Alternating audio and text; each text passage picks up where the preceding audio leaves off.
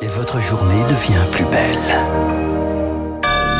Merci d'écouter Radio Classique, il est 8 heures.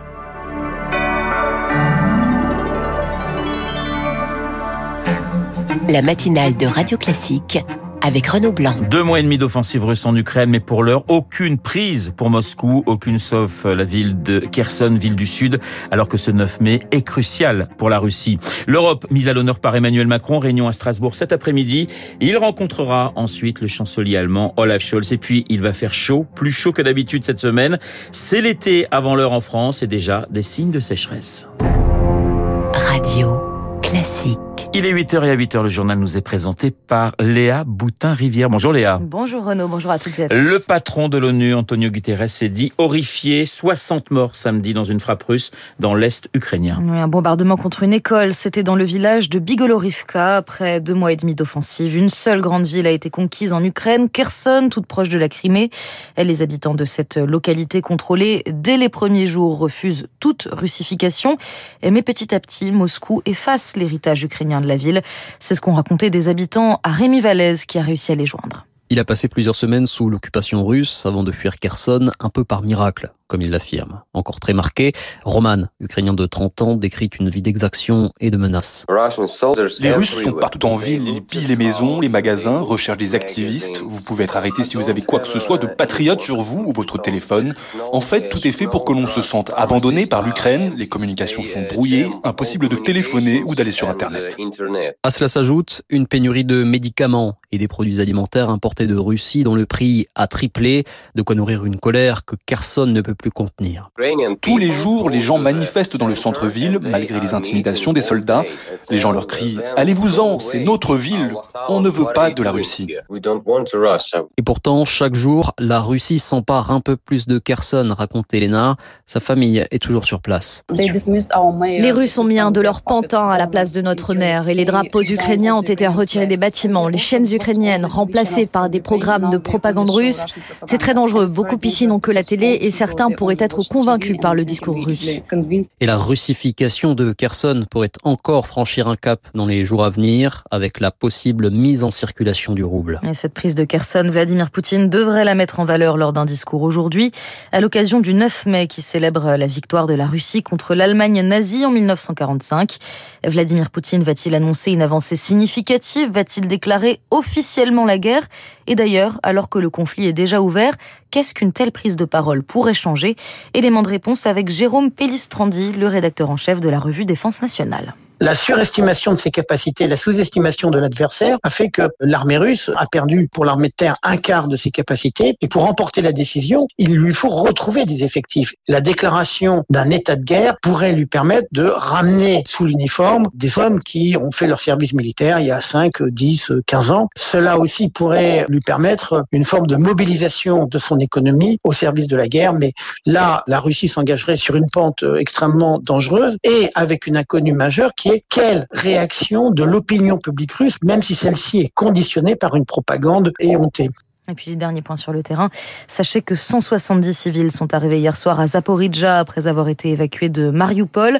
Pour l'instant, la Russie ne dit pas contrôler cette ville portuaire, mais de facto, il ne reste plus que quelques combattants ukrainiens toujours retranchés dans l'usine d'Azovstal. Et en réaction, Léa, les Occidentaux multiplient les sanctions. Au cours d'une réunion, la troisième de l'année, les membres du G7 se sont mis d'accord pour interdire ou supprimer progressivement les importations de pétrole russe. Du côté du Royaume-Uni, de nouvelles mesures commerciales avec l'interdiction d'exportation visant l'industrie russe, mais aussi la hausse de plusieurs tarifs douaniers. L'Ukraine devrait enfin être évoquée à Strasbourg, réunion en présence d'Emmanuel Macron et Ursula von der Leyen pour la journée de l'Europe.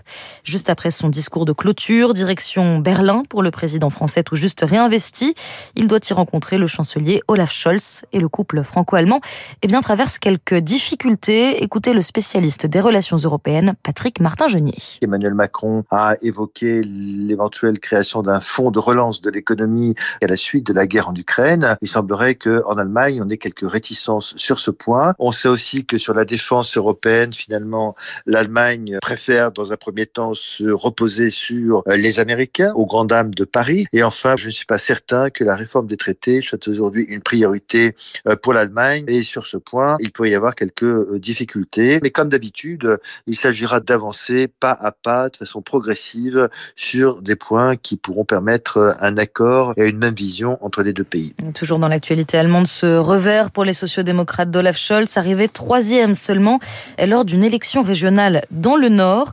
D'autres élections, ce sont bien sûr les législatives en France, 52 investitures au sein de la majorité hier, dont celle de Constance Le Grip, pourtant issue des Républicains. 8h06 sur Radio Classique, la France toujours avec le procès du crash de la Yemenia Airways qui avait fait 152 euh, morts en 2009. 152 morts sur les 153 passagers, dont 66 Français. La seule survivante, alors âgée de 12 ans, avait attendu 11 heures dans l'océan Indien, agrippée à des débris d'avion.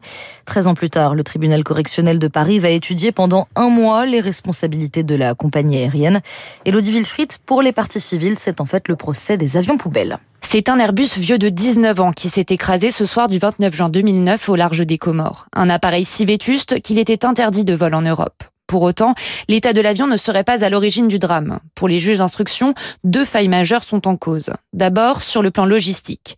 La Yemenia Airways a continué à effectuer des vols de nuit et ce, malgré des pannes récurrentes dans l'éclairage des pistes. Ensuite, sur le plan humain, l'enquête pointe une formation des pilotes lacunaire. 13 ans après le crash, la combinaison de ces dysfonctionnements reste un schéma classique dans les accidents d'avion, déplore l'expert en aéronautique Xavier Titelman. Ces compagnies ont leur interdit de venir en Europe, mais évidemment, elles sont libres de ne pas appliquer les règles chez elles. Le grand drame, c'est qu'en réalité, les règles, elles sont connues, elles sont faciles à appliquer. Ce sont les constructeurs qui disent exactement à quel rythme il faut assurer la maintenance des avions. On sait de quelle manière il faut organiser un aéroport. Il faut que les pilotes s'entraînent d'une manière régulière. Vous avez des accidents en Indonésie, en Afrique, simplement liés au fait qu'on n'applique pas les règles malheureusement. Les avocats de la défense plaideront l'innocence de la compagnie lors de ce procès qui se fera. Sans ses représentants, la Yéménia encourt 225 000 euros d'amende pour homicide et blessures involontaires. Et la justice doit aussi se prononcer cet après-midi en appel dans l'affaire d'emploi fictif dont sont soupçonnés l'ancien Premier ministre François Fillon et son épouse. Ils seront absents lors du jugement. Léa, vous l'avez dit dans votre météo, il va faire chaud cette semaine avec des températures allant jusqu'à 30 degrés, notamment demain. Oui, à Paris, il fera 28 et dans le centre et le sud du pays, l'eau commence déjà à manquer. Des épisodes de sécheresse dans la Sarthe, le Maine-et-Loire, le Var, le niveau de crise a même été franchi dans les Bouches du Rhône. Des sols qui ont soif, donc. Et cette tendance, on la retrouve un peu partout dans le monde.